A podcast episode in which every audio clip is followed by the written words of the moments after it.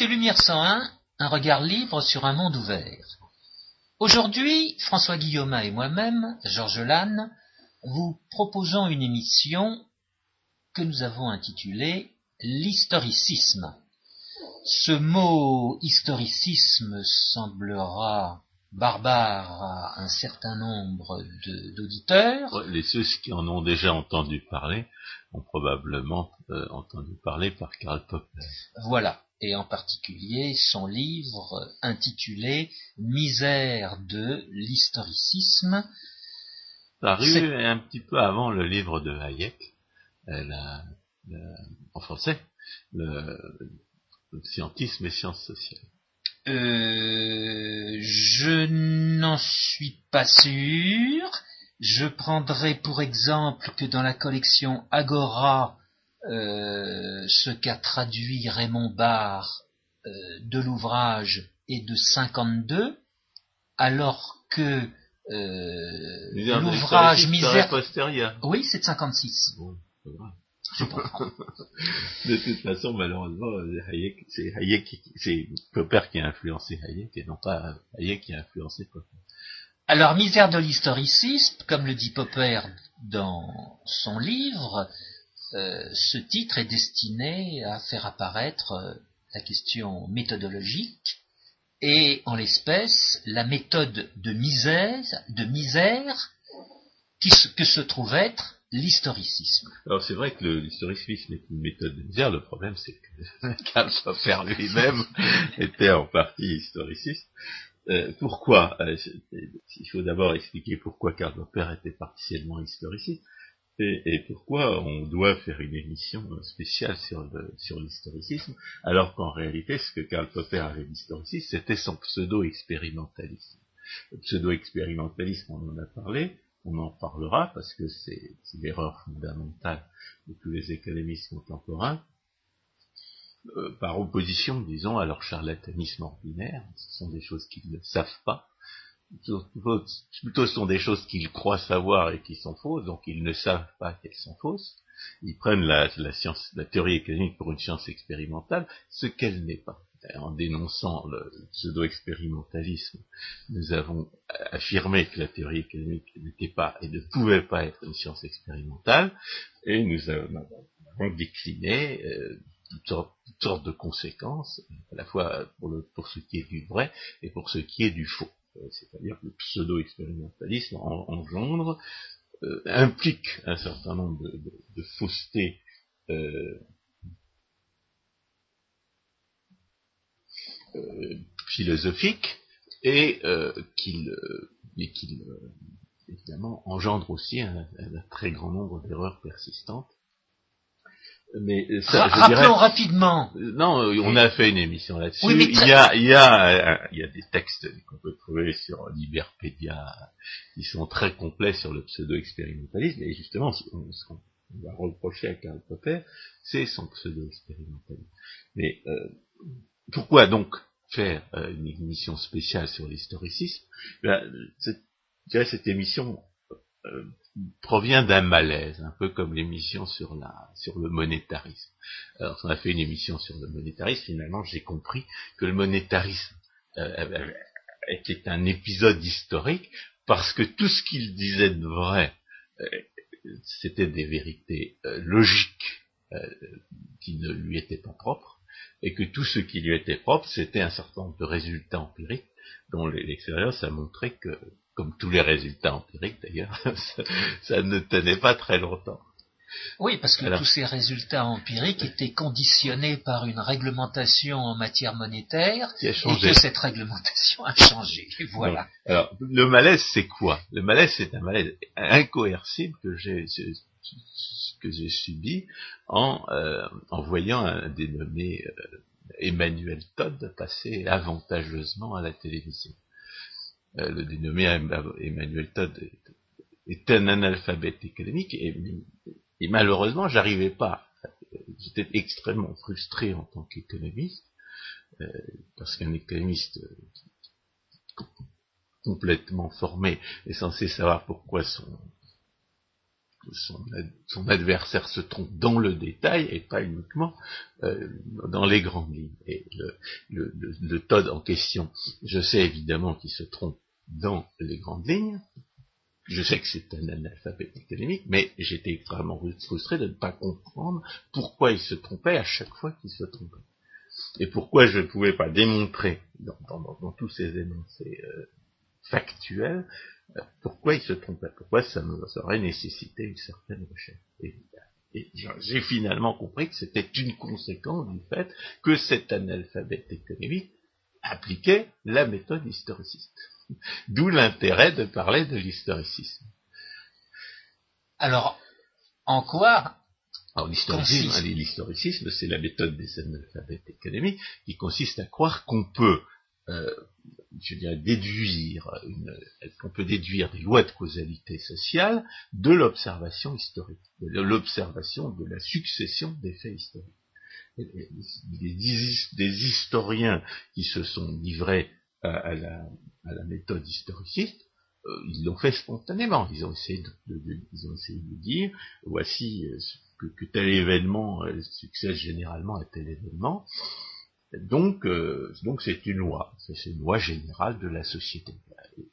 Euh, Friedrich Hayek, dans un petit euh, article sur la, sur la loi de Gresham, faisait remarquer que, euh, que cette méthode-là marchait jusqu'au jour elle ne marchait pas.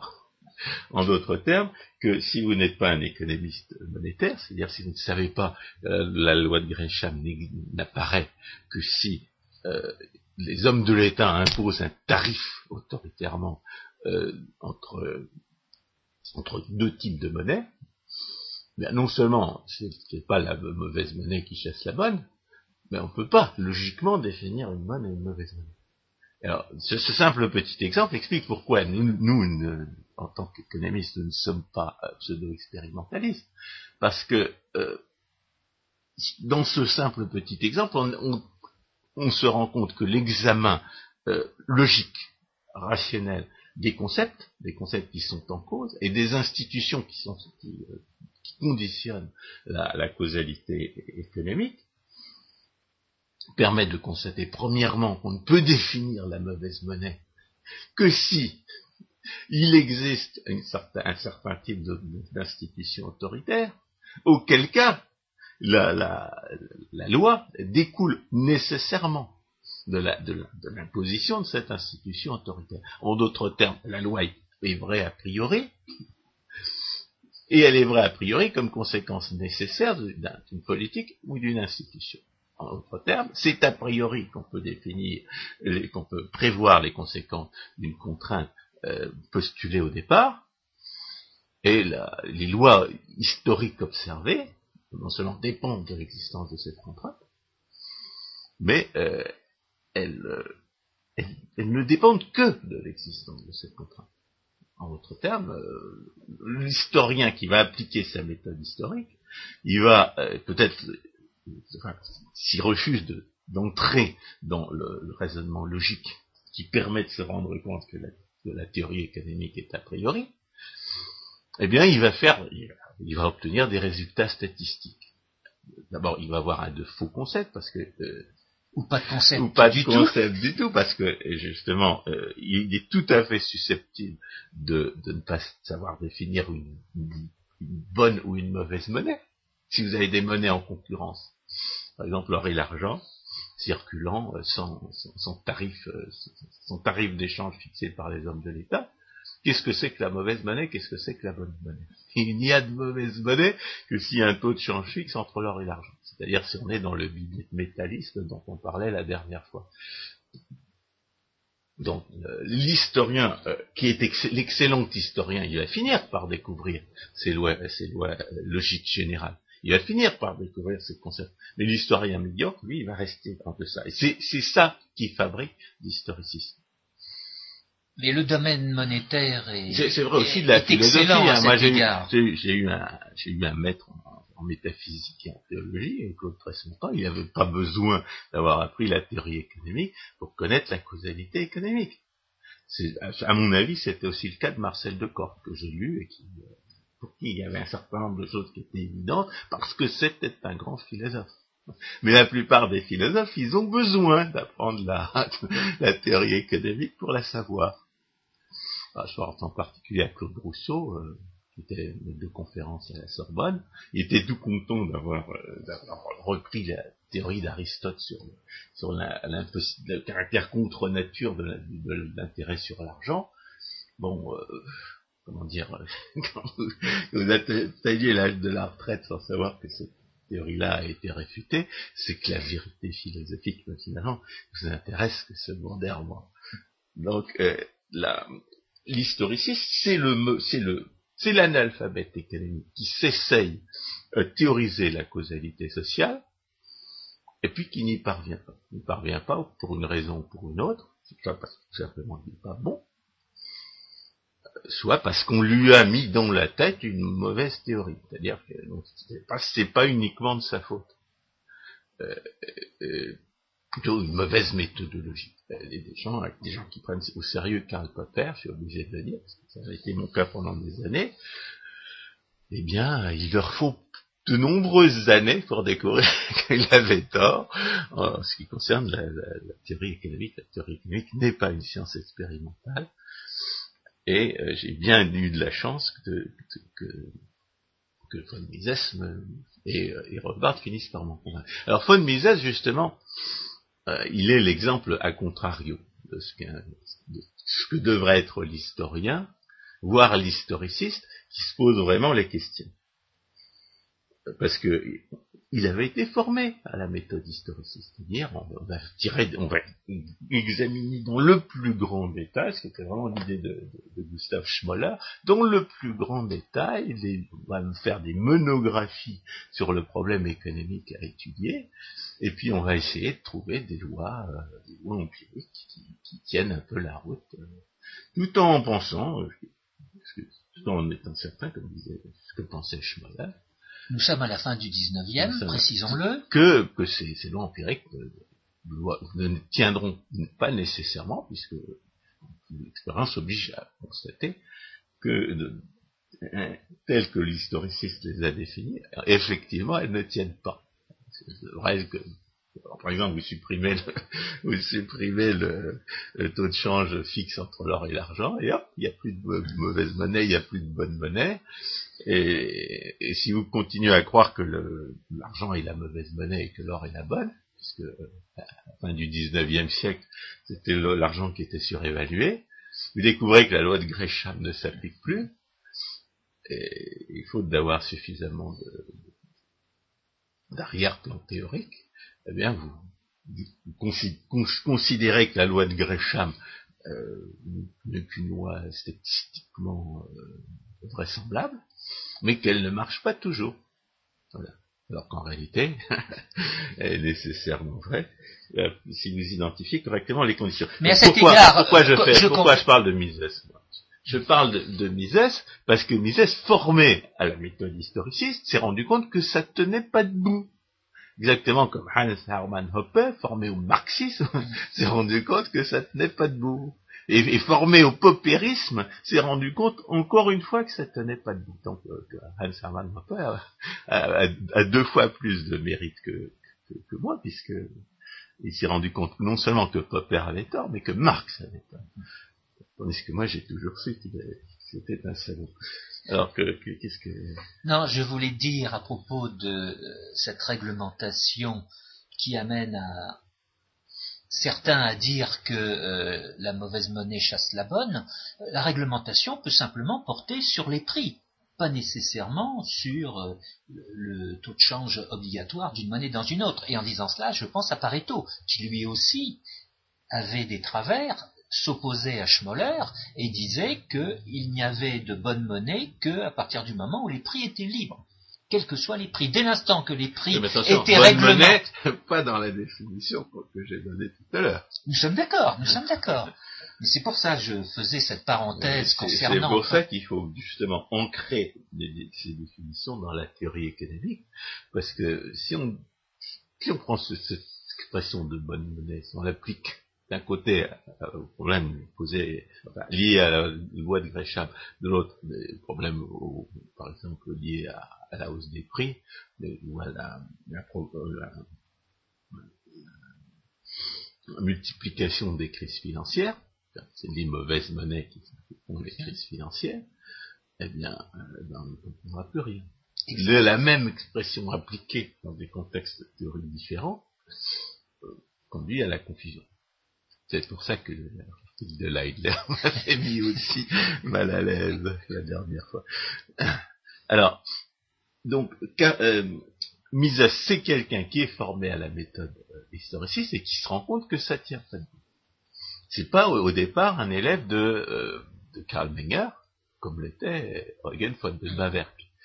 C'est un, élève de, je sais pas qui d'ailleurs, mais il est formé à la méthode historiciste. Alors, par, à, contrario, Karl Popper, c'est le contraire c'est celui qui n'a jamais, jamais eu l'occasion de se rendre compte du fait que, le pseudo-expérimentalisme était faux. Mais comme il s'opposait au marxisme, comme il avait compris pour une raison pour une autre que le marxisme était faux, probablement parce qu'il avait un goût personnel pour la pseudo-démocratie socialiste plutôt que pour le socialisme réel, eh bien, euh, il s'est jamais rendu compte que, la méthode expérimentale ne marche pas euh, en économie alors, son misère de l'historicisme est euh, finalement opposé, il s'oppose essentiellement à la grande mode du XIXe siècle, chez les, faux, chez les mauvais et faux philosophes et penseurs sociaux, que sont les lois du développement historique. Alors, comme il a quand même étudié un peu la question, il va, euh, il va distinguer entre deux historicismes, l'historicisme avec lequel finalement il est d'accord, celui qui, euh, affirme l'existence de lois empiriques dans les sciences sociales. Euh, non seulement il va, être d'accord avec cet historicisme-là, mais il va, il va dogmatiser l'emploi de la méthode expérimentale en théorie économique. Pourquoi est-ce que je dis qu'il va dogmatiser la méthode expérimentale en théorie économique C'est que ce qui frappe a posteriori, quand on l'a lu, euh, je en première année ou en deuxième année de ses études, et qu'on relit euh, après euh, en avoir fait une dizaine, c'est qu'il n'a jamais étudié sérieusement un problème économique ou social. Il n'a jamais fait ce qu'a fait, ce qu'a fait Ludwig von Mises, à savoir essayer d'appliquer la méthode expérimentale à la théorie économique et ce que nous avons fait nous-mêmes, parce qu'après tout, c'est quand j'ai essayé de tester la loi du, prix unique en, finance internationale, donc en théorie monétaire internationale, que je me suis rendu compte qu'elle n'était pas empiriquement testable à partir du moment où, euh, où elle était correctement formulée. Ou bien elle était absolument vraie, aussi vraie que 2 et 2 font 4, ou bien elle était, elle parfaitement fausse, il n'y avait aucune raison de la prendre au sérieux. Et tout ce qu'on pouvait observer empiriquement, c'est dans quelle mesure les instruments euh, dont on s'était servi euh, pour, euh, pour estimer le pouvoir d'achat de la monnaie, reflétaient bien le pouvoir d'achat de la monnaie. Le problème, évidemment, c'est que le pouvoir d'achat d'une monnaie par, rapport à une autre, il n'a pas, de meilleure expression que le taux de change lui-même. Mais ça, ça sert à rien, ça je dirais pour celui qui veut faire des prévisions. De ce point de vue-là, la, volonté de faire des prévisions, qui est, qui l'ambition du pseudo-expérimentalisme, est un obstacle à la compréhension euh, du caractère a priori de la théorie économique, parce que ce qu'on veut faire, c'est des, prévisions. À quoi sert la théorie, la loi du prix unique? À prévoir le taux de change à nous on dit, bah, s'il y a un trop grand écart entre les, niveaux de prix entre deux pays, eh bien, il y en a une qui va prendre, il y a la monnaie d'un pays va prendre de la valeur par rapport à l'autre, et l'autre va perdre de la valeur par rapport au premier. Si les prix sont trop élevés en France par rapport à l'Allemagne, tous ces raisonnements-là, on les trouve dans les colonnes du Figaro, même pas spécialisées.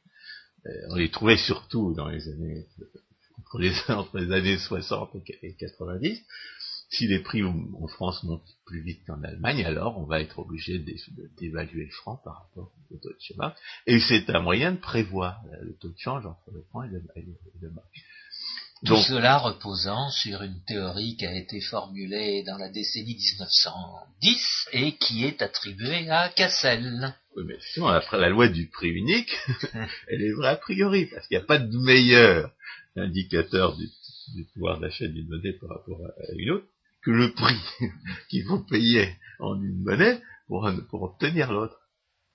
Alors c'est ça que c'est ça, c'est ça que euh, c'est ce type de, de, résultat qui permet à l'économiste qui cherche vraiment à appliquer la méthode expérimentale à la théorie économique, de se rendre compte que la méthode expérimentale n'est pas applicable.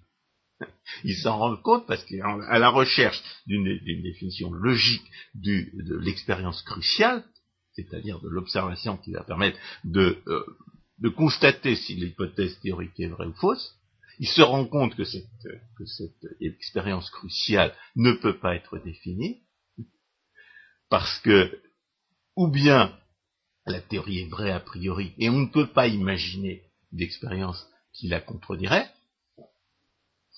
ou bien il n'y a aucune raison pour qu'elle soit vraie.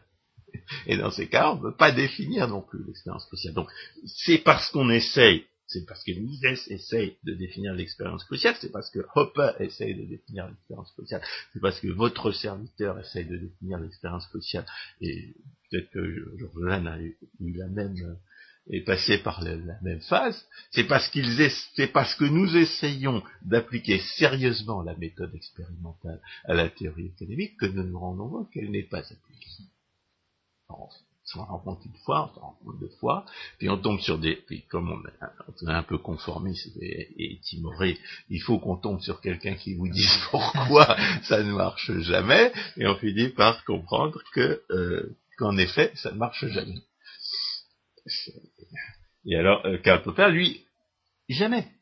Non mais il a lu les historicistes, il a, un passage qui se moque de, d'Aristote, qui va lui, donner, une raison de plus de ne pas ouvrir les yeux, puisque Karl Menger, qui lui avait compris, était dans la tradition d'Aristote, et puis, donc, il, il distingue les, les, approches euh, euh, qui, qui euh, reconnaissent des lois empiriques, et puis, des approches qui reconnaissent, puis qui prétendent définir des lois du développement historique. Alors, ils réfutent les lois du développement historique avec un argument qui est, euh,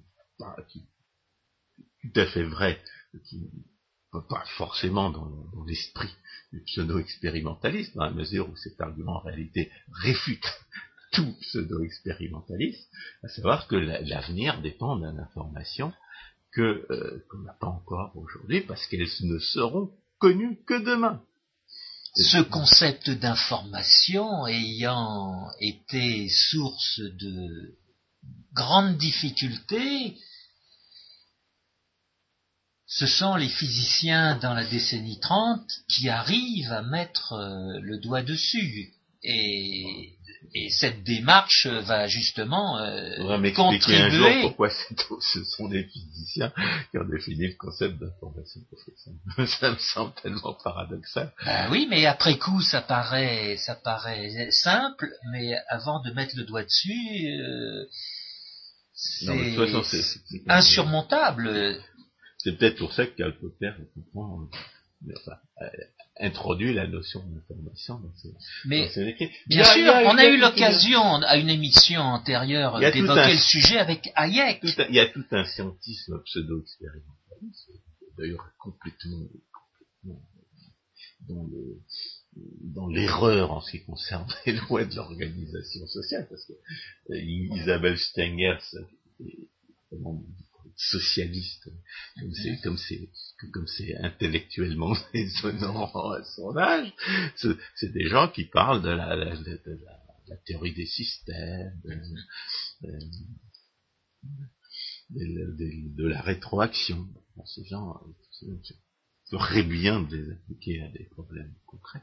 Ils se rendraient compte que la régulation sociale repose sur la responsabilité et qu'il n'y a pas de responsabilité sans propriété. Toujours est-il. Leur démarche étant justement au départ, on fait comme s'il n'existait pas de règles de droit, et à la fin de leur euh, prétendu raisonnement, on va se faire fort de créer des règles de droit. Ouais, c'est mettre vraiment la charge. Exactement, c'est exactement cela. Et puis détacher, dé- détacher l'attelage, parce que euh, il n'y a pas de théorie économique, donc il n'y a pas de théorie sociale qui ne part de l'existence des droits de propriété et qui ne continue à reconnaître tout au long du raisonnement que ces droits de propriété qu'on a postulés au départ sont Mhm. une condition du raisonnement. Mhm. Et par conséquent, ils continuent à exister en dépit de la, de- de- de- du fait que les hommes de l'État vous paient pour, faire semblant de, de croire qu'ils n'existaient pas. Est, je dirais, essayons de, de rester à Karl Popper qui, Et ayant, notion ayant, d'information, ayant probablement découvert empiriquement qu'il n'y avait pas de loi de développement historique, utilise fortuitement son raisonnement sur la- sur l'information, lequel est vrai, pour réfuter les lois du développement historique. Alors, les lois, les lois du développement historique, on connaît, les économistes connaissent mieux Marx parce que Marx prétendait être économiste. Succession des femmes, euh, le féodalisme, le capitalisme bourgeois, puis à la fin la, société sans classe, qui devrait arriver avec l'inéluctabilité des lois de la nature. Donc Karl Popper réfute l'inéluctabilité des lois de la nature, mais il se rend pas compte que son argument sur l'information il s'applique aussi bien aux lois économiques, je dirais à court terme, aux lois empiriques qu'il qu'il prétend avoir euh,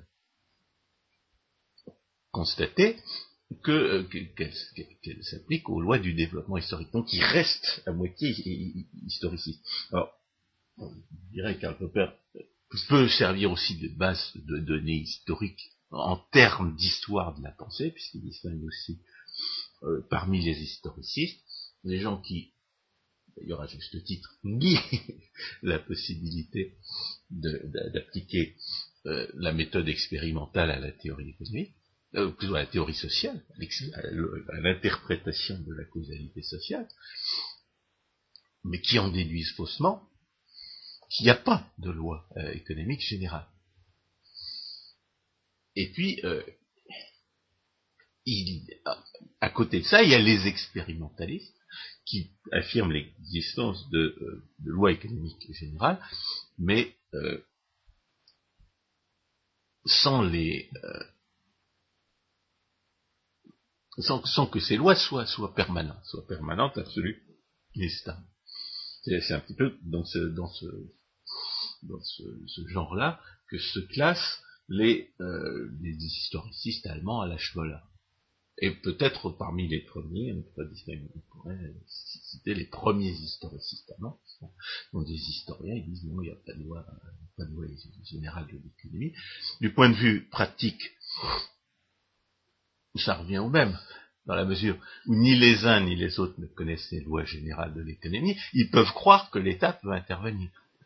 Quand vous pensez qu'il n'y a pas de loi économique, vous pouvez trouver par exemple dans la droite nationale française des gens qui croient encore qu'il n'y a pas de loi générale de l'économie. Dans ces cas-là, c'est la volonté, la volonté politique, une, une politique forte, hein, une, une- audace, comme disent les pseudo-démocrates socialistes du centre. Donc c'est une politique audacieuse qui, euh, qui réussit à, à imposer euh, ce, que, ce que le peuple a- ce dont le peuple a besoin. Et puis lorsque vous euh, croyez qu'il existe des lois économiques, vous pouvez vous en servir pour bricoler la société. Pourquoi est-ce que vous pouvez croire que les lois économiques vous permettent de bricoler la société? Et ça, c'est exactement ce que, euh, ce que, prônait et recommandait Karl Popper, le bricolage. Il appelait ça piecemeal engineering. La traduction, c'est bricolage. Euh, pourquoi est-ce que vous pouvez croire ça? Ben, Tout simplement parce que vous ne connaissez pas les lois économiques générales. Ce que prouve la, théorie économique correctement conçue, c'est ce que nous avons dé- démontré par euh, le raisonnement de Bitur-Camembert. Premièrement, les, premièrement dans, l'ordre logique, pas dans l'ordre de la découverte. Euh, les politiques économiques et sociales ne peuvent atteindre leurs objectifs que par accident quelque que, que ces objectifs soient les objectifs prétendus ou les objectifs réels. D'ailleurs, les objectifs prétendus, c'est d'augmenter la production, d'améliorer la rationalité, de contribuer au progrès. Les objectifs réels, c'est de voler les uns au profit des autres. Et eh bien, les uns et les autres ne, ne, seront atteints que par accident, et, et de ce fait, ont tendance, ils ne seront jamais atteints. C'est uniquement parce qu'il y aura des gens plus malins ou plus chanceux que d'autres que, la politique aura réussi à voler Tartampion plutôt que, que, que et à, et à profiter à, à, machin plutôt qu'à vendu.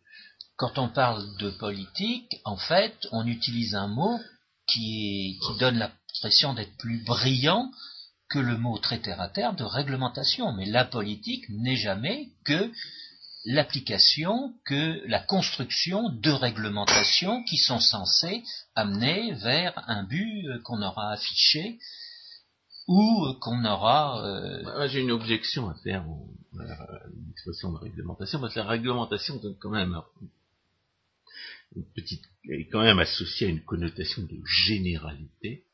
Or, l'intervention de l'État peut pas être uniforme, elle peut pas être appliquée jamais, ne peut jamais être appliquée uniformément, et de plus en plus, euh, elle fait des, et, est vraiment à la tête du client. Euh, il faut voir comment le, soi-disant Obama, l'usurpateur communiste de la Maison Blanche, distribue à ses amis politiques des exceptions à la législation anticonstitutionnelle sur la santé, que ses, complices ont, fait voter au, euh, quand ils avaient encore la majorité à la Chambre des représentants.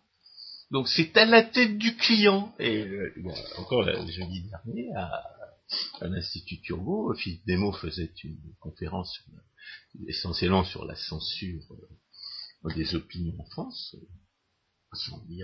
il lui a manqué de dire quelque chose qui pour moi est, essentiel, de toute façon va dans le sens de ce qu'il affirmait, à savoir c'est la tête du client.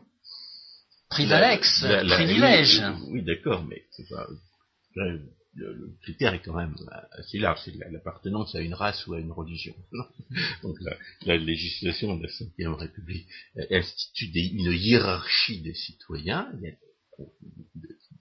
suivant leur appartenance raciale, religieuse, politique. Il y a les Übermenschen légaux au sommet et les Untermenschen légaux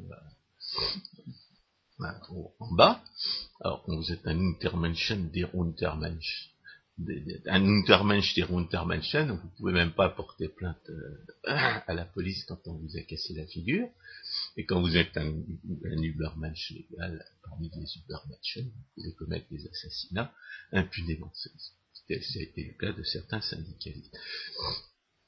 Donc, il n'y a, aucune égalité devant la loi cette, euh, cette particularité-là, je, pense que, que Philippe Nemo a eu tort de ne pas la mentionner. La, Cinquième République pratique le nazisme institutionnel, alors que son euh, l'illégalité figure parmi sa, prétendue devise, au, centre de sa prétendue devise, liberté, égalité, fraternité. Il n'y a ni, liberté, ni égalité, ni fraternité. C'est pour ça que j'ai un peu de, prévention à l'égard de la notion de réglementation, parce qu'elle suppose quand même que la pseudo-démocratie socialiste aurait, des relons d'égalité, alors que bien entendu c'est de moins en moins vrai, et Hayek, finalement, dans, dans, la route de la servitude, a bien montré pourquoi. c'est totalement euh, logiquement nécessité par le socialisme.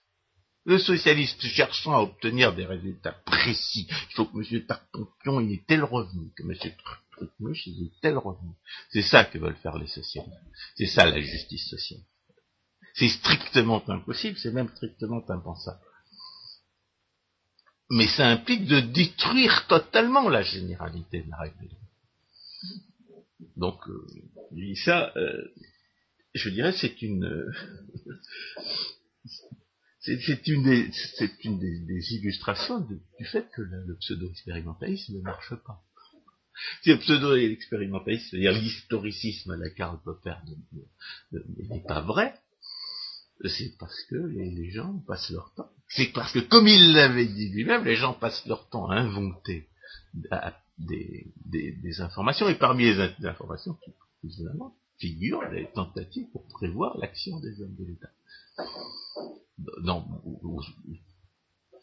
le courant de la démonstration de Bitur Camembert, on peut tout à fait postuler, même si l'hypothèse est impensable, elle permet justement de distinguer ce qui, en relève et ce qui n'en relève pas. Si tout le monde savait exactement euh, ce que les autres vont faire et quelles en seraient les conséquences, alors il les, les politiques étatiques ne pourraient jamais avoir le moindre effet parce qu'elle serait immédiatement anticipée. C'est strictement impensable. C'est comme d'essayer de, de faire une, un roman un roman de science-fiction avec une machine à remonter le temps, mais d'en mêler les pinceaux immédiatement, parce que, bien entendu, la, cohérence, euh, les, les, lois, de la logique ne peuvent pas y retrouver Il faut être un génie pour faire, faire trois films dessus sur Retour vers le futur. dans une émission précédente. Et encore, ils, ils passent leur temps à se, mêler les pinceaux. Dans une émission précédente, je crois que c'était celle à propos du monétarisme, justement, nous avions évoqué ce qu'on appelle les anticipations rationnelles. Le concept d'anticipation rationnelle est le concept par excellence qui montre que les politiques monétaires ne peuvent pas atteindre leur but puisque dès l'instant qu'il y a des anticipations rationnelles, elles sont entièrement attendues par les agences économiques ah et en conséquence, elles ne peuvent pas avoir l'objectif affiché. Bah Cela étant, donc si les anticipations sont rationnelles, les politiques ne marchent pas. C'est le produit secondaire de la démonstration de Bitur Camembert qui dit que les politiques économiques et sociales ne peuvent atteindre leurs objectifs que par accident. C'est une généralisation de ces, raisonnements-là. Mais euh, d'un autre côté, c'est pas vrai. Les gens prévoient exactement quelles seront les politiques et, quels en seront les effets. C'est pas vrai. C'est pas vrai que les anticipations sont rationnelles. Une certaine, là encore, euh, on, on, revient à la nécessité de définir ces concepts. Et dans une certaine acception du concept d'anticipation rationnelle, qui est celle de la recherche par tous les moyens possibles de, ce que sera l'avenir. Il faut dire que toutes les anticipations sont par définition rationnelles. Et si on euh, cherche à, imaginer une, définition qui se prête à réfutation empirique, cest dire que, les, anticipations ne sont jamais rationnelles, puisque l'ignorance est un, fait général de l'action humaine. Donc, encore une fois, euh, on en, revient à l'analyse conceptuelle, au raisonnement a priori, et à ce titre d'ailleurs, on peut recommander le texte de, de Hans Hermann Hoppe, dont euh, ne m'a toujours pas expliqué ce qu'il reprochait, mais qui s'intitule euh, De la certitude et de l'incertitude, ou quelle peut être la rationalité de nos anticipations. Il faudra qu'on fasse une émission sur ce texte, François. J'aurais compris. Cela étant, il y a... Mais il élucide quand même très bien, euh, dans, une certaine, dans une certaine mesure, euh, la problématique c'est certain. Mais il y a un élément que vous n'avez pas précisé jusqu'à présent, François, concernant Misos, c'est que Misos est justement sorti de cette chape de plomb historiciste dans laquelle euh, il avait baigné, et il s'en est sorti au travers de quoi? Eh bien, au travers de ce qu'on dénommera la praxéologie, en faisant intervenir l'action humaine pour expliquer les phénomènes euh, économiques on va reprend les idées de Menger euh, sans les avoir, euh, sans avoir été directement son. À, à, cela près que ce terme également barbare de praxéologie euh, sera forgé par un philosophe français de la décennie 1890 qui s'appelle Espinasse. Auquel, auquel euh, Mises rend hommage justement dans l'action humaine en note de bas de page. Je, je vais revenir à mon problème d'analyse conceptuelle. Quand vous ne pensez pas que les concepts sont, sont ancrés dans les lois de la réalité, qu'il y a, il y a des concepts vrais et des concepts faux, et un moyen de distinguer entre des concepts vrais et des concepts faux, lequel moyen qui est le lien entre les lois de la nature et les définitions que vous avez choisies, tout ça est bien expliqué par Ayn euh, démontre pourquoi un raisonnement purement logique, c'est-à-dire a priori, décrit effectivement la réalité. Quand vous ne croyez pas tout ça, c'est-à-dire quand vous êtes Karl Popper, quand vous prenez au sérieux Karl Popper, eh vous êtes tout à fait incapable d'appliquer la praxéologie. Et ce qui est terrible, c'est que Karl Popper, qui fréquente euh, Hayek, ne se rend pas compte à la fréquentation de Hayek qu'il y a des euh, y a des lois qui ne sont pas euh, qui ne sont pas empiriques en économie, que le pseudo-expérimentalisme est faux de l'économie. Ce que Hayek appelle le scientisme comporte toutes sortes d'aspects historiques et notamment le collectivisme, le collectivisme méthodologique qui s'appuie sur des statistiques, au lieu de, de partir de l'action humaine, justement, de partir de l'individu, de l'individu singulier, de ce qui, euh, de des conditions dans lesquelles il forme ses jugements qui sont des actes de la pensée, sur, des, sur les objets de son action.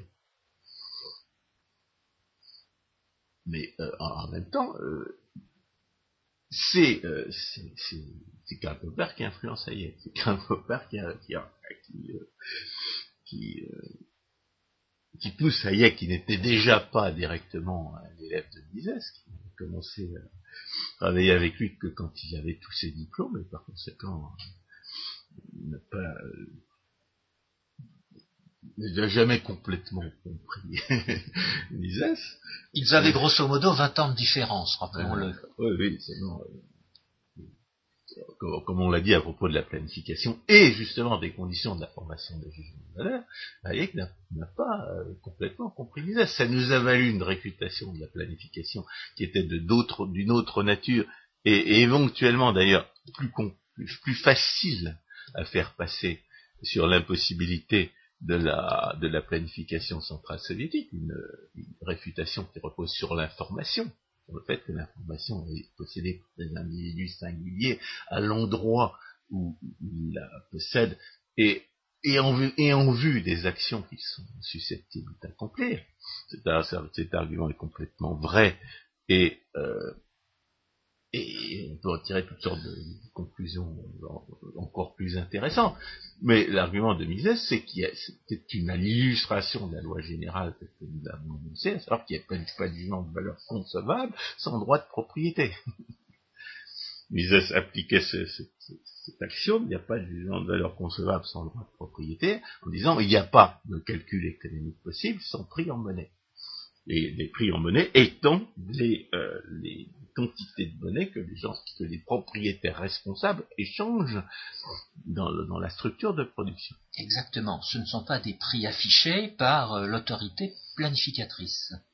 Donc, euh, ce, que, ce que je veux dire, c'est que si vous êtes nominaliste, c'est-à-dire si à votre méthodologie pseudo-expérimentaliste, si votre méthodologie pseudo-expérimentaliste est ancrée dans l'illusion comme quoi les concepts ne seraient pas euh, dictés par les lois de la nature, euh, et avec pour conséquence qu'on, que non seulement on peut, mais qu'on doit définir les, vrais concepts par opposition aux faux, eh bien on n'est pas capable de faire de la praxéologie.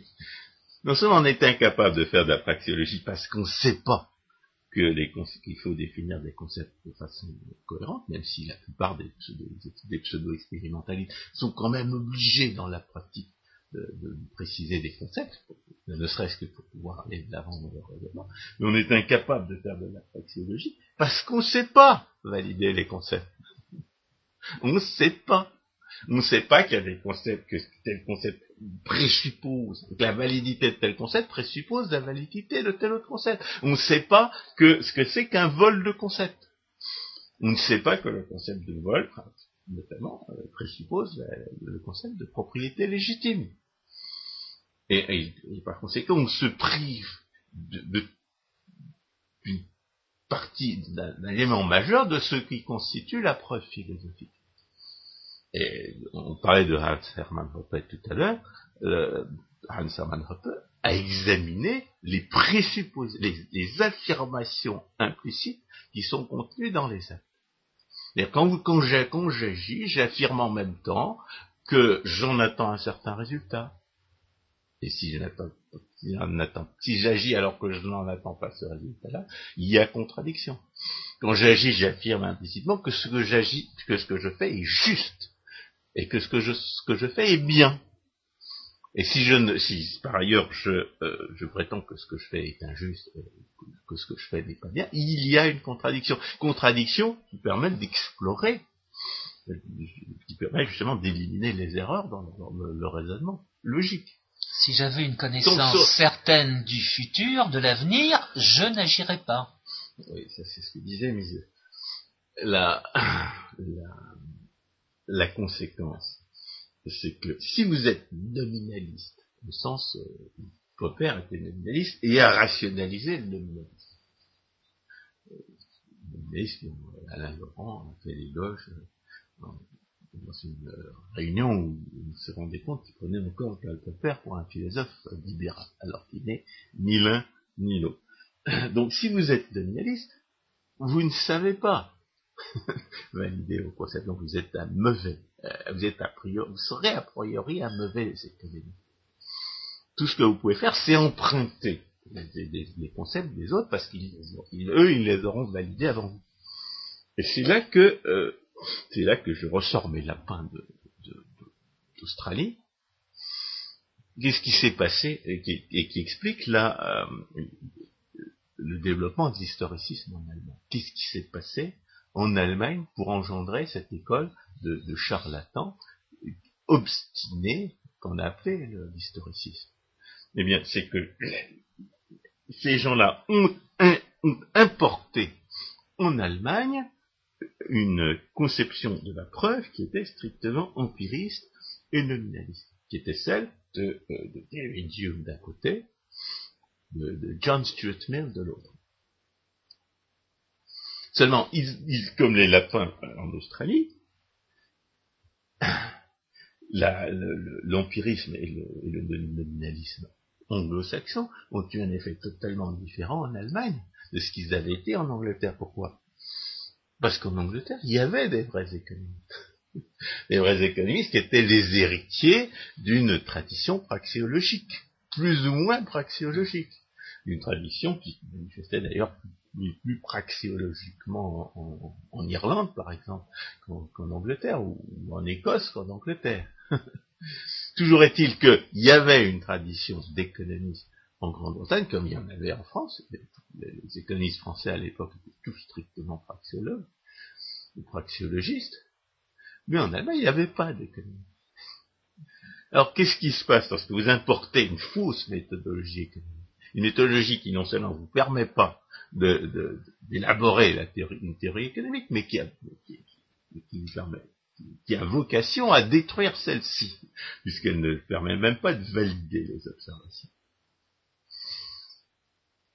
Eh bien, euh, eh bien, vous êtes au départ des analphabètes économiques, et à l'arrivée, vous, vous restez des analphabètes économiques. C'est-à-dire que le, pseudo-expérimentalisme anglo-saxon importé dans un, milieu d'analphabètes économiques a engendré toute une école d'analphabètes économiques systématiques, qui ont passé leur temps, qui ont perdu leur temps à faire des monographies historiques tout à fait, tout à fait fouillées, à découvrir des, relations empiriques euh, qui ne tenaient pas, et, ils, ont, non seulement été une, c'est une tradition qui non seulement était totalement stérile, mais une tradition qui, qui après avoir euh, conquis les, euh, les, allées du pouvoir, après avoir occupé les allées du pouvoir, puisque quand on dit n'importe quoi, il n'y a rien, et, quand, on, quand, on, est un air docteur professeur, eh bien, euh, les hommes de l'État vont s'en servir, pour rationaliser leur pouvoir arbitraire. Et c'est comme ça en particulier qu'il va y avoir une théorie de la monnaie qui va reposer sur l'État, qui laissera entendre que la monnaie est une création de l'État. Voilà. Donc, une fois, une fois établi dans les allées du pouvoir euh, prussien euh, et germanique, eh bien, l'école historique va essaimer. Et elle va essaimer non seulement en France, où la Troisième République, comme on l'a déjà dit à plusieurs reprises, va s'assurer en 1890 que l'enseignement de la science économique sera, exercé uniquement par des incompétents, parce qu'on leur demande non pas d'être des économistes, mais des agrégés de droit. Après, on leur demandera d'être des mathématiciens, des ingénieurs qui se prennent pour des économistes. Mais aux États-Unis, aux États-Unis, où l'American Economics Association est créée par des historicistes. Et là, on parlait à propos des États-Unis, ce paroxysme d'attaque contre la Constitution américaine, que la, mais que la Constitution américaine subit depuis le début du XXe siècle, et non pas depuis l'usurpation de la Maison Blanche par le soi-disant Obama. Eh bien, euh, tout cela a été euh, provoqué par la, par la contamination de l'enseignement de la, des sciences sociales aux États-Unis par l'esprit allemand. C'est l'école historique allemande qui a, qui a pourri l'enseignement de l'économie aux États-Unis. C'est pour ça qu'il a fallu tellement de temps à Friedman pour devenir un économiste digne de ce nom. Au départ, il fait, il fait des statistiques au national bureau des statistiques, au bureau national des statistiques. Et il invente un moyen de, il invente euh, un, moyen de d'illusion fiscale comme nous n'avons pas, qui n'est pas systématisé en France et qui est prélèvement à la source de l'impôt sur le revenu. Voilà la, la contribution institutionnelle de Friedman euh, au départ, un moyen d'illusion fiscale pour, atténuer la perception de, du pillage esthétique par les, hommes, par, les, victimes de ce pillage. Donc, l'historicisme, c'est une, c'est une fausse méthodologie économique assise sur une fausse épistémologie, sur une fausse théorie des concepts et de leur relation avec la réalité, qui va, qui va se développer comme les lapins en Australie, dans un, dans un contexte où il n'y a rien pour empêcher, pour, brider euh, son développement et, atténuer ses conséquences. Dans le pays d'origine du, du, du, positivisme, de, nominalisme, empirisme, positivisme, c'est-à-dire la David Hume et, et John Stuart Mill, il y a des économistes, des économistes qui savent, raisonne correctement. En Allemagne, il n'y en a pas. Alors, euh, disons, la contamination va se faire ailleurs. Euh, on pourrait parler du rôle ambigu joué par, euh, par Wilfredo Pareto, puisque Wilfredo Pareto était un pseudo-expérimentaliste, alors qu'il était parfaitement formé à la théorie économique de son époque. C'est le, c'est le, c'est, c'est le, c'est le contre-exemple des lapins. Oui. C'est le contre-exemple. Lui, c'est pas. Lui, lui c'est pas l'Australie. Lui, c'est la, France, c'est l'Italie. Donc les, les lapins qu'on implante dans sa tête, ils vont pas se multiplier euh, sans, sans, sans prédateurs, sans, sans, sans, limite écologique à leur, à leur niche écologique. Lui, il va continuer, il va, toute sa vie, il va, il va citer Frédéric Bastiat, admirer Gustave de Molinari. Donc ce ne sera pas le mauvais économiste que sa méthodologie, que, sa, mauvaise, que sa mauvaise méthodologie aurait dû fabriquer. Il mettra même en garde contre l'utilisation de certains théorèmes mathématiques, de théorèmes de variation. Il mettra en garde contre une fonction d'utilité euh, collective. Donc lui, il est le renard il est le coyote, il est le, il puma qui, mange les lapins et qui font, défaut. Il a dans la tête le puma, le coyote et le lapin qui mangent et le, le renard qui mange les lapins et qui par conséquent empêche sa mauvaise méthodologie de se transformer en historiciste. Il sera toujours un bon économiste, alors que les alors que Schmoller, avec lequel il, aura quelques, quelques, échanges à serve, sera toujours le mauvais économiste et l'analphabète économiste. Oui, c'est dans ces conditions que euh, Mises va écrire ce livre presque centenaire en 1912 qui s'appelle Théorie de la monnaie et du crédit. Ouais, bah alors justement, en se retournant vers cette, qu'il était, il se moque de, la, thèse de doctorat de Werner Zombart sur le commerce de la bière en bouteille à Berlin en 1905. Parce que c'est ça, d'un côté, la théorie de la monnaie du crédit, la praxéologie, la grande tradition des économistes compétents, Mises est, déjà le, le grand économiste qui sera pour le restant de sa vie, et puis de l'autre, le commerce de la bière en bouteille à Berlin en 1905, c'est-à-dire exactement ce que l'historicisme est capable de produire. Des monographies historiques dont on peut tirer aucun enseignement, puisque en 1906, le commerce de la bière en bouteille était différent à Berlin de ce qu'il était en 1905. Donc euh, voilà. Alors, il faut quand même parler de ce que Popper n'a pas dit grand-chose, c'est-à-dire la querelle des méthodes. La querelle des méthodes, euh, il faut être, il faut être euh, un économiste compétent, c'est-à-dire totalement compétent, c'est-à-dire praxiologiste, pour comprendre euh, ce que c'est. Parce que, à lire l'article de Bostaff, Samuel Bostaff, que j'ai traduit à ce propos, eh bien, il semble qu'un très grand nombre de gens n'aient pas compris son importance. Il n'y a que, y a que finalement Mises et Hayek qui, ont, qui ont, compris, son, et, leurs successeurs bien entendu, qui ont compris l'importance de, la, querelle des méthodes. Parce qu'il faut avoir une méthode correcte pour comprendre quelles en est, il faut avoir une méthodologie correcte jusqu'au, jusqu'à l'épistémologie pour comprendre l'importance de cette querelle. Qu'est-ce que c'est que la querelle des méthodes? C'est Karl Menger qui, déçu de, la réception donnée à son, euh, à son livre fondamental, euh, les Grundsatzerklärung politischen Ökonomie. Non, der, der Volkswirtschaftslehre, mais, politische économie, c'est Volkswirtschaftslehre, c'est tout simplement dans la, dans la, d'un côté le, le mot d'origine germanique, de l'autre euh, le mot d'origine grecque. Donc, les principes de l'économie politique de 1871 sont reçus avec indifférence les milieux euh, germanophones, et lui, euh, ça lui plaît pas.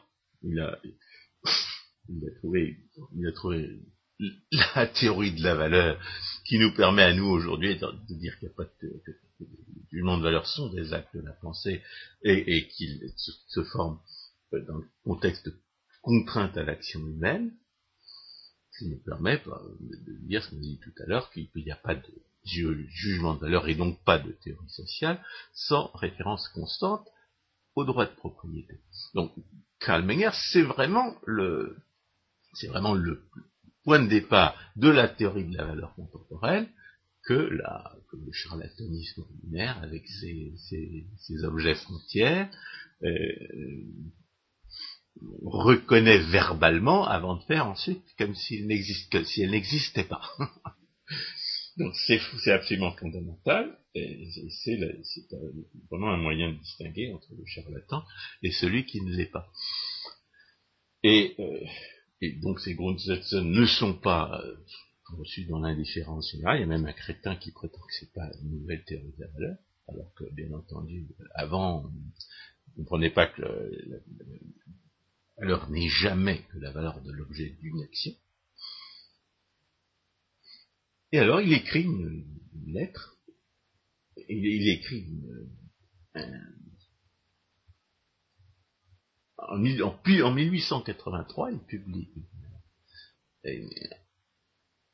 un, livre sur les dit de recherche sur les, méthodes des sciences sociales de et de l'économie politique en particulier.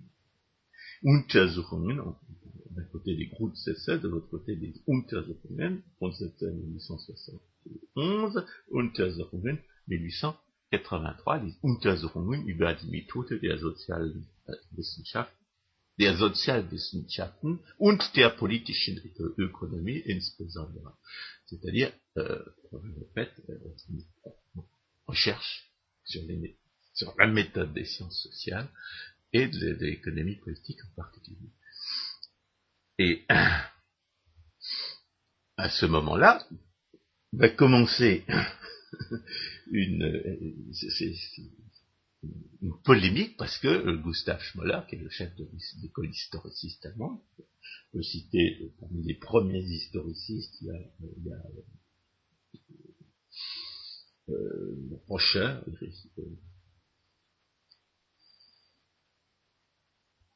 voilà, Eric Rocher, Bruno Wendelband et Karl Knies, et puis euh, ça, sont des gens qui essentiellement euh, croient à la, aux lois du développement historique, c'est-à-dire qu'ils ne distinguent pas les lois empiriques à court terme et à long terme. Eric Rocher, euh, Bruno Wendelband et, euh, et et puis Ashmola, qui, est, sincère, hein, c'est pas c'est pas un charlatan. J'ai eu, affaire hier à, un, individu qui niait l'évidence dans des conditions quasiment idéales pour que tout le monde s'en rende compte. J'avais jamais vu telle malhonnêteté, une telle mauvaise foi. Euh, ce type s'appelle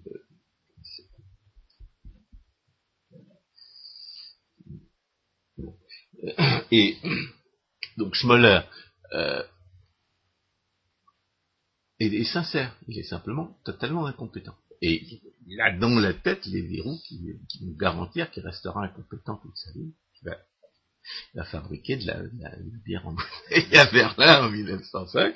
Et, euh, et lui, il croit pas aux lois du développement historique. C'est déjà ça. Il est plutôt popérien, en fait.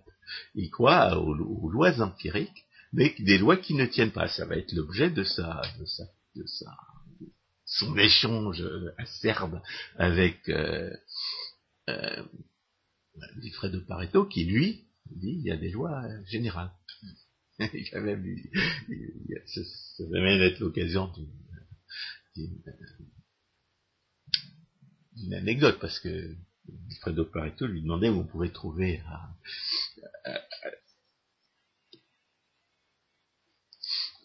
donc on, euh,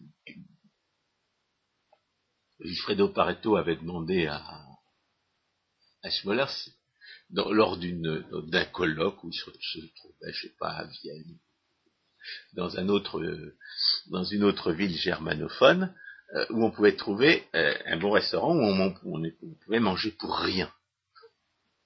Alors, il, semble qu'à Paris, un restaurant anarchiste, on ne demande pas de payer si vous n'avez pas de quoi payer, mais euh, s'il prouve que il y a toute une économie de la gratuité dont, dont Guido Hulsmann a récemment parlé, mais euh, Schmoller lui a répondu, mais c'était pas possible de manger pour rien, il n'y avait pas de repas gratuit. Et, et, euh, et de lui répondre, vous voyez bien qu'il y a des lois générales en économie. Donc Schmoller est le, non seulement l'analphabète économique euh, systématique, mais ça, il a, il a essaimé. Il a essaimé, il a essaimé euh, aux États-Unis, comme on l'a dit, et il a essaimé en France, et en même temps, euh, eh bien, von Mises, qui est déjà l'héritier de la tradition de, de Karl Menger et de son euh, élève direct euh, von Böhm-Bawerk, eh bien, Mises, il va avoir, il va faire des petits aussi intellectuellement. C'est-à-dire qu'il va, euh, va d'abord former plus ou moins Hayek, et puis, euh, et puis il va avoir des admirateurs. Il va avoir quatre, quatre docteurs en économie, dont Israël Kerzner, dont George Weissmann, un, un ancien de la Luftwaffe, je ne sais plus comment il s'appelle. Donc, et puis, et puis, il y a évidemment Rothbard, et puis il y a, derrière, il y a Rothbard. Et puis, à côté, il y a les historicistes français, euh, forts de la, de la législation, de la réglementation, pour faire plaisir à, Georges Lannes, qui interdit aux économistes compétents d'enseigner dans l'université, tradition qui est encore aujourd'hui respectée, euh, quelques exceptions accidentelles près, eh bien, euh, le, l'historicisme va faire des faire, des émules. On va avoir d'abord ces deux imbéciles de Charles Gilles et de Charles Rist. Évidemment, la querelle des méthodes, pour eux, c'est une perte de temps. Pour eux, la méthode historique est tout à fait aussi tout à fait recevable que la méthode logique, et euh, ils ne comprennent absolument pas c'est que d'appliquer la méthode expérimentale à, un domaine qui ne s'y prête pas. Parce que c'est expérimentalement qu'on se rend compte que la méthode expérimentale ne se prête pas euh, à, l'étude de, la théorie économique. À l'occasion d'expériences personnelles, des tentatives que nous avons faites pour la mettre en œuvre, et nous nous sommes rendus compte qu'elle n'était pas applicable. Alors, certaines fois, on dira les méthodes existent, mais on manque de données pour les alimenter. Mais, ça, ça fait partie des rationalisations. J'ai vu, ça, très très bien avec, euh, avec Frédéric Génie. Et justement parce qu'à l'époque, je ne connaissais pas la, la, la praxiologie, je ne savais pas que ce qu'il m'enseignait était un tissu d'absurdité. Et j'essayais de rationaliser, j'essayais de comprendre, j'essayais de comprendre pourquoi euh, il prétendait vérifier expérimentalement après la, prétendue théorie de l'antitrust, alors qu'il n'y avait, pas de lien logique entre ce qu'il observait et l'hypothèse qu'il prétendait tester. L'excuse, c'est qu'on ne peut pas faire autrement. C'est ce qu'il y a de plus scientifique, on ne peut pas faire autrement. C'est le, c'est Brun qui cherche son portefeuille, on a déjà parlé à propos de la, du pseudo-expérimentalisme. Brun cherche son portefeuille sous le, sous le réverbère parce qu'il y a de la lumière, alors qu'il sait vaguement que son portefeuille, il l'a perdu sur le trottoir d'enfin. Eh bien, le pseudo-expérimentaliste, c'est ça. Et, c'est ça, non seulement c'est ça, mais c'est ce qui explique pourquoi le pseudo-expérimentaliste correctement formé, peut contribuer à la destruction de la science économique, de la théorie économique. Parce que, à la recherche de ce qui est mesurable, il va, euh, il va, euh, il va sacrifier ce qui est logiquement vrai, suivant le principe énoncé par, euh, par méthode Friedman dans la méthodologie de l'économie positive.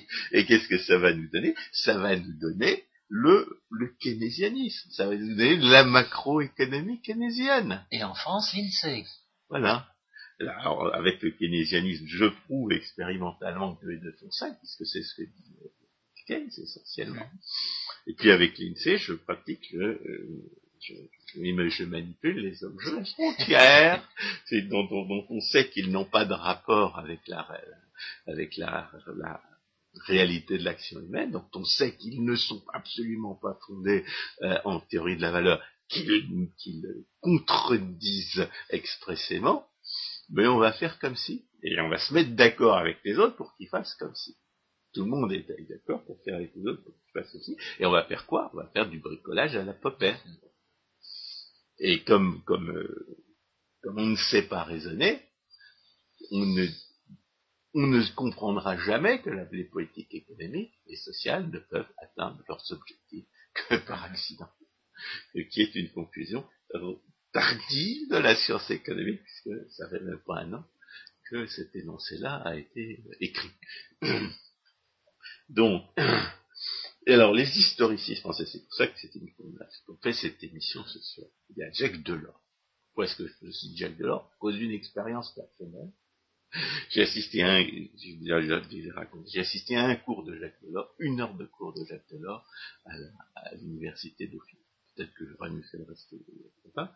Mais euh, au bout d'une heure, j'avais compris non seulement que Jacques Delors connaissait, comprenait pas la, connaissait pas la théorie économique, mais qu'il savait même pas ce que c'était.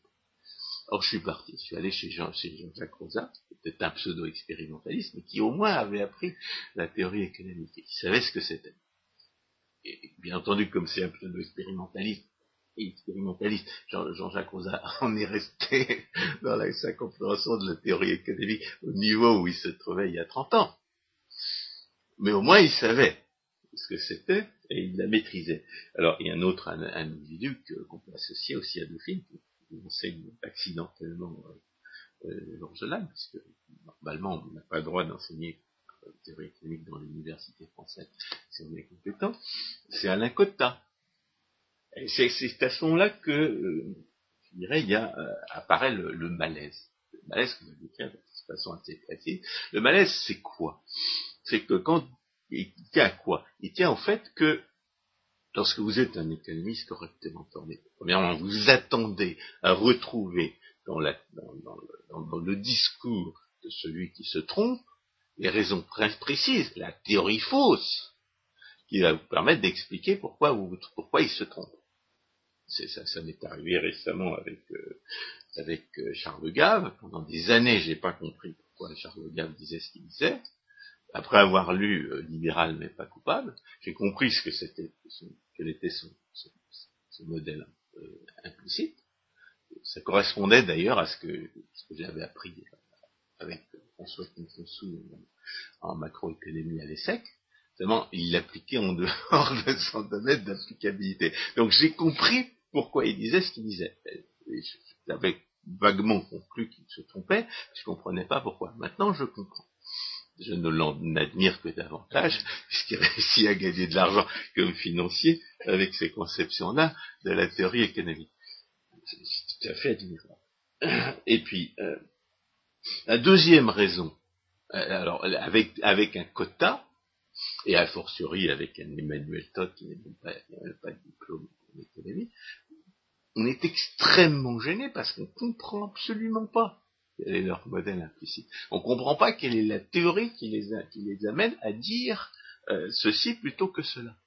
Quelquefois, on se trouve accidentellement d'accord avec eux. un quota a toujours, toujours hurlé à la déflation. Quand, euh, quand Jean-Claude Trichet a réellement fait de la déflation en, euh, dans les années 90, on s'est retrouvé d'accord avec Alain Cotta par accident. Mais j'ai fini par comprendre justement récemment, en réaction à Emmanuel Todd, pourquoi, le pourquoi de cette impossibilité de comprendre. C'est que quand on est un historiciste, l'idée qu'on se fait de la euh, causalité sociale repose uniquement sur l'observation des coïncidences. On n'a pas de théorie construite derrière. Et à partir du moment où on n'a pas de théorie construite derrière, à partir du moment où on n'a qu'un bricolage d'idées euh, plus ou moins fondées sur l'expérience strictement personnelle, ou d'avoir observé une relation, ou d'avoir pris au sérieux une, bribe de théorie, eh bien, personne ne peut, euh, ne peut, euh, euh, ne peut reconnaître la théorie que vous avez dans la tête, puisqu'elle vous est exclusive. Elle est exclusivement le produit de votre propre bricolage intellectuel. Et c'est pour ça que ces gens-là sont si, sont, si ils vous mettent tellement mal à l'aise quand vous êtes économiste. Vous n'arrivez pas à comprendre pourquoi il est ce qu'il dit. Et il y a un autre, un autre euh, élément qui vous met encore plus mal à l'aise, c'est que bien entendu, étant euh, théoricien de l'économie, sachant que les politiques économiques et sociales ne peuvent pas avoir les effets euh, que leurs partisans, et sachant quels sont effectivement les effets prévisibles de ces, politiques économiques et sociales à partir des contraintes violentes que celles-ci imposent, eh bien, vous n'avez pas besoin d'observer la, réalité aussi précisément, de, manière aussi exhaustive, de manière, aussi euh, que le, recommandait Schmoller, et que le font les historicistes, les gens qui prennent sa, sa méthodologie au sérieux. Vous en savez empiriquement beaucoup moins que ces gens-là. Et de ce fait, quand ils vous disent quelque chose, c'est eux qui vous parle de, données euh, chiffrées, d'observations prétendues, que vous ne connaissez pas. Donc vous êtes d'autant plus, vous êtes mal à l'aise parce que vous ne comprenez pas pourquoi ils disent ce qu'ils disent, et vous êtes, vous êtes mal à l'aise parce que vous ne savez même pas si les faits qu'ils vous citent sont vrais ou s'ils sont faux. et, bien entendu, à fortiori, vous ne savez pas vous ne savez pas pourquoi ils invoquent ces, prétendus faits à l'appui de leur conclusion. Et aujourd'hui, où grâce au développement de la télécommunication d'information, le nombre d'informations disponibles à chacun est multiplié par 10, euh, par 100 par rapport à il y a une vingtaine d'années, eh bien, on se retrouve euh, purement et simplement dans, un labyrinthe. Alors, pour conclure, on va, énoncer la, la, conséquence la plus gênante de cette double incompréhension. C'est que face au profane, face à celui qui n'est pas correctement formé, et pas formé du tout à la théorie économique. Qui est-ce qui a l'air d'être un, véritable spécialiste Qui est-ce qui a l'air d'être un savant Et qui est-ce qui passe pour un, pour un idéologue rigide euh, dont on comprend même pas forcément ce qu'il dit ah, voilà, c'est l'économiste compétent qui est un idéologue rigide et dont on ne comprend pas ce, dont il parle, alors que le, l'historiciste, qui est un analphabète, non seulement euh, il est il est au, mais, au, niveau de compréhension du profane et par conséquent le profane comprend. Mais en plus, il n'arrête pas de citer toutes sortes de chiffres qui le font passer pour un grand savant. Voilà le problème. Le problème, ce problème-là, il n'y a pas de solution. Euh, S'il aura peut-être une solution euh, quand, entre autres, euh, cette grande expérience que nous vivons aujourd'hui avec l'euro et qui ah a commencé. Il arrive quand même à ces gens-là de se tromper dans leurs prévisions parce qu'ils ne savent absolument pas qu'ils sont, sont des effets des politiques et des institutions. Quand il leur arrive accident, quand il leur arrive de prévoir correctement ce qui se, ce qui se passe, c'est purement accidentel. Ça les, fait passer pour d'autant plus, euh, d'autant plus grands savants quand ils se sont, se, sont pas trompés, quand par hasard ils ne se sont pas trompés. Euh, c'est peut-être par ce, biais-là qu'on peut éventuellement exposer leur, leur charlatanisme. François Guillaume, merci beaucoup. Voilà un panorama sur l'historicisme depuis 1850, grosso modo, jusqu'à aujourd'hui 2011. J'espère que ce panorama vous aura intéressé. Merci François Guillaume, chers auditeurs, à une prochaine fois.